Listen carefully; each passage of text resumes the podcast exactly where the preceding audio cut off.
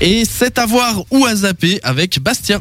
Et on va parler du film Le Garçon et la Bête. Alors c'est vraiment mon coup de cœur. Donc qu'est-ce que c'est? Eh bien c'est un film d'animation japonaise, hein, euh, mélangeant fantasy et action, réalisé par Mamoru Osoda, qui est considéré par ses pairs un peu comme le futur euh, Hayao Miyazaki. Alors je sais pas si vous connaissez euh, Miyazaki, euh, Le- château, château dans le dans- ciel, ciel, le voyage ouais. de Chihiro. Celui etc. qui ne connaît pas Miyazaki, eh ben, il arrête d'écouter tout de suite cette radio. Voilà, et il va- et il va regarder, regarder toute un- la filmographie, en tout cas des studios Ghibli même. euh, Voilà, exactement. Mais donc voilà, donc c'est réalisé par Mamoru euh, Osoda, hein, donc le futur Miyazaki. C'est sorti le 11 juillet 2015 au Japon et nous on l'a eu que le 13 janvier 2016. Donc faut vous dire quand même qu'il y a quasiment un an qui est passé. Et comme je vous disais, il a été encensé par la critique, hein, donc 4,4 sur 5 sur Allociné, 90% sur Rotten Tomatoes. Alors pour ceux qui connaissent pas Rotten Tomatoes, c'est un peu la bible des cinéastes.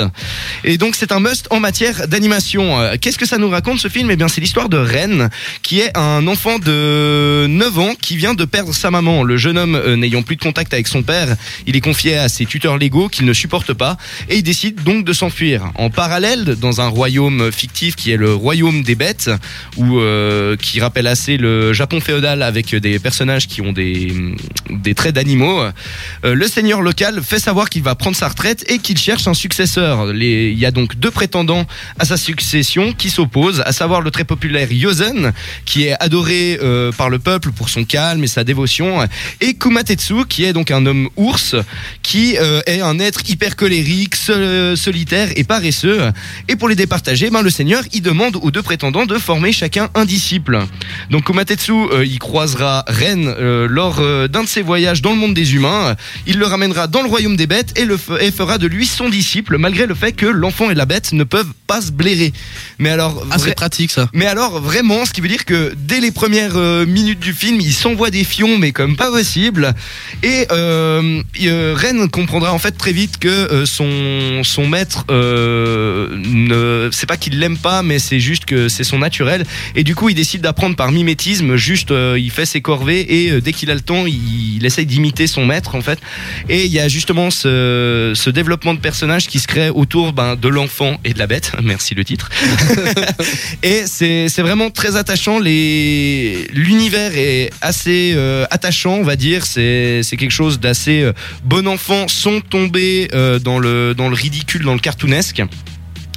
Et euh, le, la musique, la musique aussi est magnifique. Donc on a le droit à des, des morceaux très très acoustiques avec vraiment des, des guitares sèches et ce genre de choses. C'est c'est top.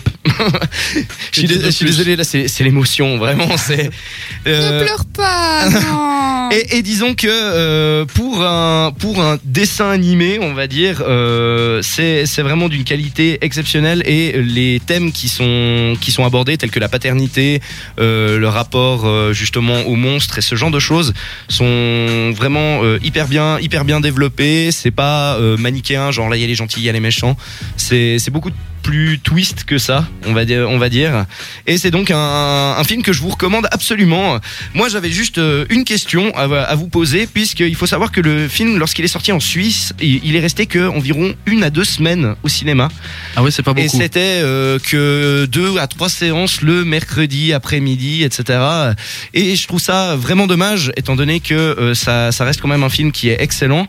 Euh, mais uniquement par le fait que ce soit justement japonais, que ce soit de, de l'animation, euh, les salles jugent qu'il n'y a pas assez de public. Et moi je trouve ça, moi je trouve ça dommage. Et puis je me dis, à, la simple écoute de cette chronique, est-ce que vous seriez prêt justement à euh, au moins donner un, un essai un film comme ça? Ah oui, non, mais moi, clairement.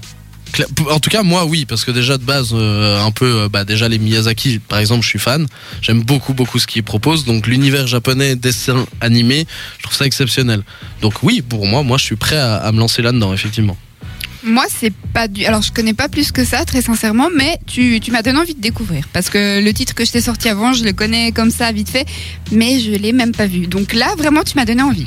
Donc, en fait, ce que tu es en train de dire, c'est que c'est toi qui dois quitter le studio maintenant Ouais, ça, aller j'osais rattraper- pas, j'osais Va pas. rattraper tes J'osais Miyazaki. pas. Alors, tu sais ce que tu fais ce week-end? Oui, oui, d'accord. Oui. Non, c'est vrai que ça donne envie. Moi, moi ça me tente bien. Après, c'est problématique parce qu'effectivement, ça fait pas beaucoup d'entrées. Donc, Mm. du coup, ils peuvent pas. Faut savoir que, ben, souvent, c'est quand même euh, le nombre d'entrées dans les premières semaines qui décide si qui, film qui détermine euh, qui détermine si le film Voilà. reste ou pas mais ouais Donc voilà, Moi, malheureusement, et, et c'est un film donc que je conseille que ce soit aux adultes et aux- Aux aussi enfants. aux enfants puisqu'il n'y a, y a pas de violence extrême ou ce, ce genre de choses et pour moi c'est un film qui euh, cultive vraiment les bonnes valeurs on rappelle le nom alors c'est le garçon et la bête à découvrir absolument. Merci beaucoup, Bastien.